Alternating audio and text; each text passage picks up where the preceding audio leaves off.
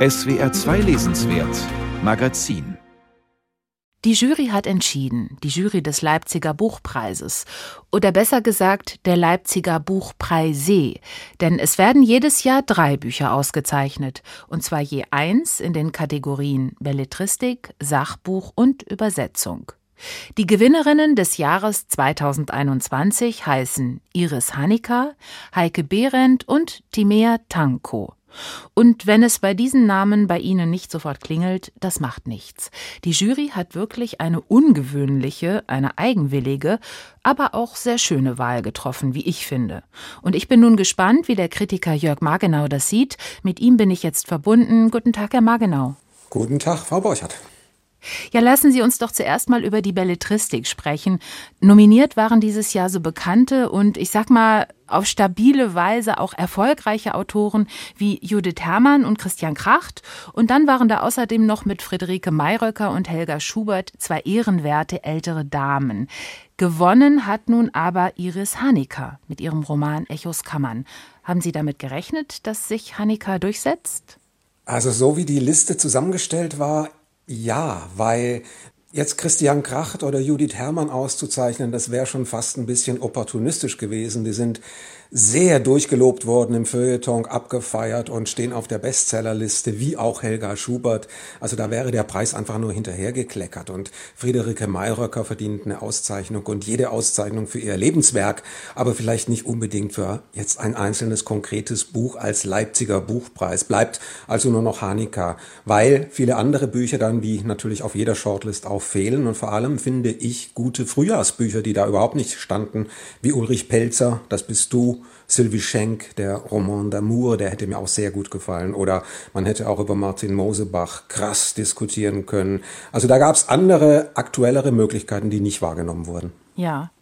Aber hat Iris Hanecker mit ihrem Roman Echos Kammern äh, denn auch besondere Qualitäten? Also nicht nur, weil die anderen den Preis eher nicht verdient haben. Ihr Roman, der spielt ja zwischen Berlin und New York. Ähm, eine Berliner Autorin, so um die 50, lernt in New York äh, den jungen und wohl traumhaft schönen Josh kennen. Das klingt ja so ein bisschen cheesy, ein bisschen schnulzig. Ist es aber nicht, oder? Wenn man sprachexperimentelle Literatur mag, dann ist das auf jeden Fall ein preiswürdiges Buch. Mir ist es ein bisschen zu demonstrativ in seinem Kunstwillen. Wenn die Heldin schon Sophonispe heißt, dann habe ich ein bisschen Probleme. Aber Iris Hanecker hat wirklich eine ganz tolle, schöne, böse Ironie. Und was mir an dem Buch besonders gefällt, ist die Umkehrung des Blicks, dass da die Frau den Mann betrachtet mit einem männlichen Blick. Sie objektiviert ihn, sie macht aus ihm das Objekt ihrer Begierde. Das ist ja die Umschreibung Hanikas des äh, Nazis- und Echo-Mythos aus dem alten Griechentum und die Echo war eine Geschichtenerzählerin, die Hera ablenkte, damit Zeus seine Nebensprünge machen konnte und wurde dafür bestraft mit Sprachverlust von Hera. Sie muss also ihre Sprache neu finden, neu erzählen lernen. Und das ist natürlich für eine Erzählerin wie Iris Hanika eine sehr produktive Vorgabe. Also gegen dieses Buch habe ich gar nichts. Ich weiß nur nicht, ob es jetzt als Preis der Leipziger Buchmesse, und da müssen aber die Leipziger selber entscheiden, wie sehr sie das auf Leipzig beziehen. Und das heißt A auf Frühjahr und B auch auf den Ort, äh, ob es dafür wirklich geeignet ist. Ja, nun der Preis der Leipziger Buchmesse hat nicht immer einen Leipzig-Bezug oder auch nicht immer einen ostdeutschen Bezug. Der ist auch nicht vorhanden in der Kategorie Sachbuch. Da war dieses Mal nur, ich würde mal sagen, ein klassisch hartes Sachbuch nominiert, nämlich Dan Diener mit seinem Buch über das jüdische Palästina und den Zweiten Weltkrieg. Ansonsten gab es da Reflexionen zum Beispiel über Foucaults Pendel oder auch über das eigene Dorf, das eigene norddeutsche Dorf im Weltzusammenhang. Also keine harte Non-Fiction, sondern mehr oder weniger essayistische Texte. Gewonnen hat dann auch Heike Behrendt mit einer ethnografischen Autobiografie, so nennt sie das. Menschwerdung eines Affen ist der Titel. Was ist das denn für ein Buch und hat die Jury eine gute Wahl getroffen? Interessanterweise geht es da ähnlich wie bei Hanika auch um eine Blickumkehr. Bei Hanika war das die der Geschlechter, dass der Mann mit männlichem Blick von der Frau betrachtet wird. Hier ist es äh, die Ethnologin, die von ihren Forschungsgegenständen, nämlich den Afrikanern, die sie beschreiben will, dann ihrerseits als Fremde betrachtet wird. Also die Fremdheit ist das, was sie mitbringt, wo sie selbst betrachtet wird. Sie ist der Affe, der dann zum Menschen und schließlich aber auch zur Kannibalin wird. Das passt vielleicht auch ganz gut zum insgesamt entkolonisierenden Trend in der Bundesrepublik. Es ist ja jetzt gerade eben erst äh, der Völkermord an den Herero und Nama anerkannt worden als Völkermord. Also wir haben mit der Entkolonisierung unserer Geschichte und unseres Blickes und eben auch der Forschung zu tun. Und deshalb ist das, finde ich, eine sehr, sehr gute Wahl, Heike Behrendt. Gute Wahl, zeitgemäße Wahl auch.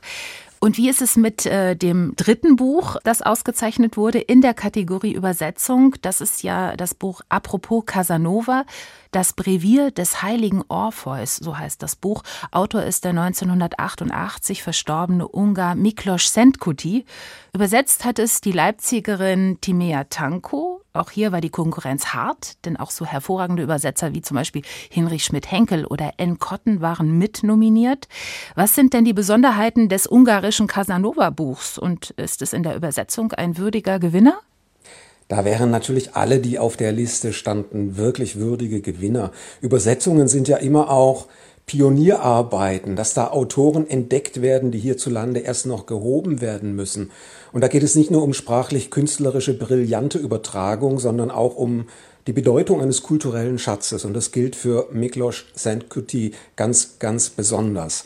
Das ist ein, ein Blick auf Ungarn jenseits von Orban, der derzeit die Demokratie aushebelt. Und gleichzeitig aber hat Ungarn so enorm produktive Literaten von Kertes über Nadasch bis zu Krasna Horkai und eben auch Sentkuti, den ist in deutscher Übersetzung nicht gab bisher. Das ist wirklich erstaunlich, denn das ist ein Gebirge von Werk, allein 100.000 Seiten Tagebücher, die im Archiv noch liegen und gehoben werden müssen, zahlreiche Romane und Erzählungen. 34 erschien sein Monumentalwerk Prä, mit, das mit Proust, mit Ulysses verglichen wurde und als dann 38 die Marginalien an Casanova erschienen, als Auftakt eines großen Romanzyklus, und damit haben wir es jetzt hier zu tun, wurde er auch mit Jorge Luis Borges äh, verglichen, mit dieser labyrinthischen Verschlingung von Borges. Also das ist ein Autor, der gewitzt ist in seiner Gedankenwelt, der unglaublich belesen ist, der viele Biografien geschrieben hat und der sich hier an Casanova entlang schreibt und mit ihm sein Spiel und sein Sprachspiel treibt. Das ist ein fulminantes Werk und deshalb ist natürlich nicht nur die Übersetzung ausgezeichnet, sondern auch die Hebung dieses kulturellen Schatzes. Ja, aber auch die Übersetzung, die großartig gelungen ist. Senkuti also ist eine Entdeckung. Was auffällt hier bei diesen drei Gewinnerbüchern ist, es sind drei Frauen, die ausgezeichnet wurden. Was außerdem auffällt, es sind drei kleine, unabhängige Literaturverlage, die ausgezeichnet wurden, nämlich Droschel, Mattes und Salz und die andere Bibliothek. Das ist schon ungewöhnlich, finde ich. Aber es gibt noch ein anderes Element, und Sie haben das schon angedeutet, nämlich das Element der Blickumkehr. Ich habe das Gefühl, dass das auch etwas ist, was diese drei Bücher miteinander verbindet. Ist da was dran? Ja, unbedingt, denn das ist doch, glaube ich, das, was gerade auch so in der Luft liegt. Das sich selbst in den Blick nehmen, das umgekehrte Wahrnehmen, sei es eben ethnografisch, sei es als Liebende, als Begehrende, wie bei Hanika. Und es gilt auch für das Augenmerk, das auf die Verlagslandschaft gerichtet wird, dass die kleineren Verlage da eine größere Wahrnehmung gewinnen, als es früher vielleicht der Fall war. Also nicht Surkamp, Browold, Hansa, sondern Drosche, Mattes und Seitz und die andere Bibliothek. Und es gilt außerdem auch dafür, dass nicht die harten Sachbücher bevorzugt werden, wie das vor ein paar Jahren durchaus noch der Fall war. Da war es genau umgekehrt, sondern eben die eher weichere Essayistik, das subjektivistische Schreiben, dass man das Thema nicht im Sinne der Dominanz beherrscht, sondern sich von ihm beherrschen lässt, dass man es schreibend literarisch angeht. Also auch da ist diese Umkehr in der Wahl durchaus zu sehen und deshalb ist diese Liste mit diesen drei Büchern in sich sehr stimmig und konsistent. Ja, das war auch mein Eindruck. Jörg Magenau, haben Sie ganz herzlichen Dank für dieses Gespräch. Ich danke Ihnen. Und ich nenne die drei Gewinnertitel noch einmal. Das sind Echos Kammern von Iris Hanecker, erschienen im Literaturverlag Droschel, Menschwerdung eines Affen von Heike Behrendt, Mattes und Seitz und Miklos Senkutis Apropos Casanova aus dem Ungarischen übersetzt von Timea Tanko und erschienen in der anderen Bibliothek.